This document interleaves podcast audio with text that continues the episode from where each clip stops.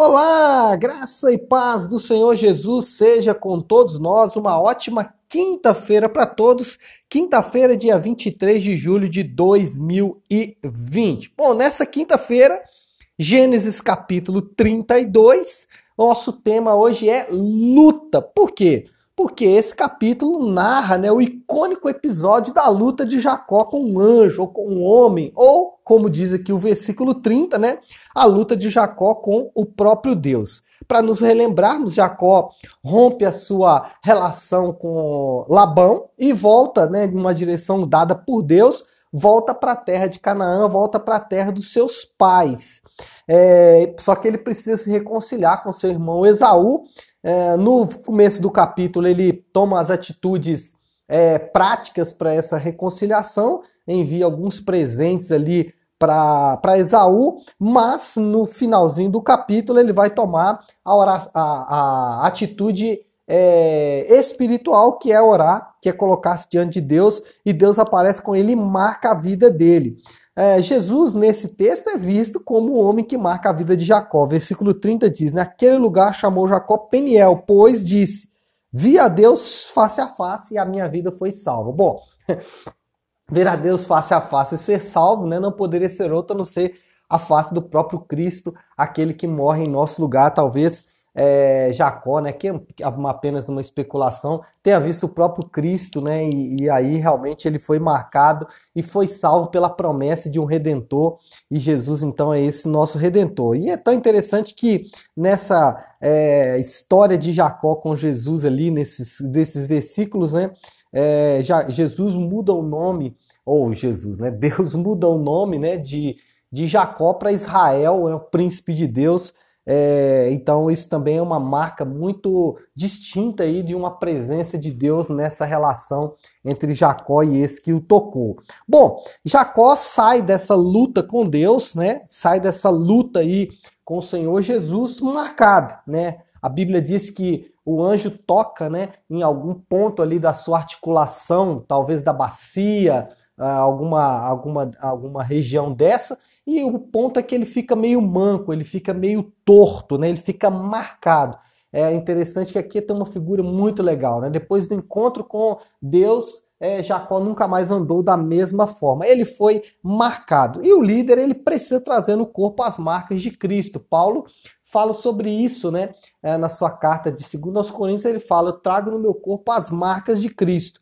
Quais marcas tem que ser essas? São as marcas que Jacó levou. Essas são marcas que são fundamentais para um líder. Marca do amor. O líder ele precisa entender o amor de Deus.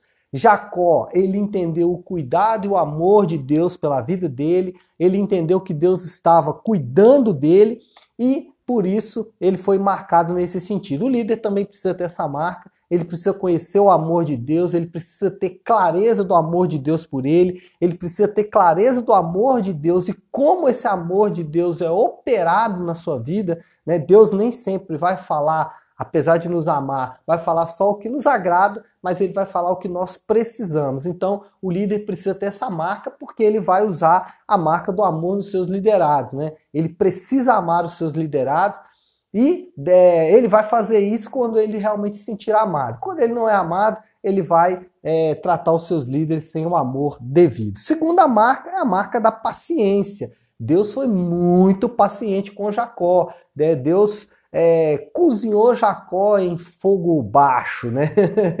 Ou seja, Deus usou de muita paciência com Jacó e esse texto vai mostrar exatamente isso, essa conversa de Deus com Jacó. Jacó, nesse momento aqui, ainda está pedindo para Deus abençoar ele, né? Quer dizer, e Deus vai usando de toda a paciência ali com Jacó e o líder precisa ter essa marca, a marca da paciência. Ele precisa saber que Deus foi extremamente paciente com ele que Deus, né? Olha só o que Deus teve que esperar da gente. Né? E até hoje a gente ainda continua cometendo os nossos erros, as nossas falhas, e Deus pacientemente nos trata. Assim também devemos fazer com os nossos liderados. O líder nunca pode perder a paciência, o líder nunca pode perder a reserva de graça, reserva de misericórdia que ele tem pela vida das pessoas. Por quê?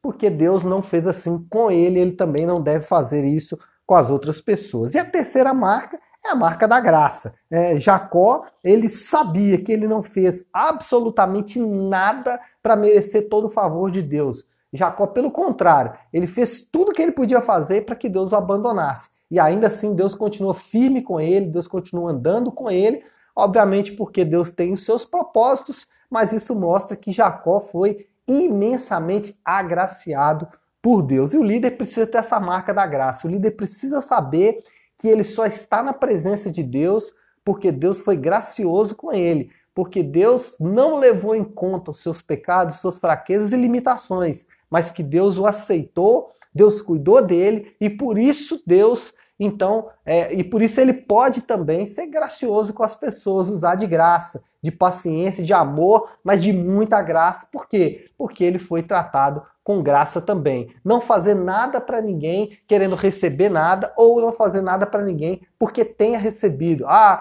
eu vou fazer isso por você porque você fez isso por mim. Não. Muitas vezes você vai fazer, a pessoa não vai ser agradecida e ainda assim você vai continuar fazendo por quê? Porque você não faz simplesmente porque a pessoa fez alguma coisa por você, mas porque você foi alcançado por imensa graça. Então é isso, pessoal. Que Deus abençoe aí e uma ótima quinta-feira para todos nós.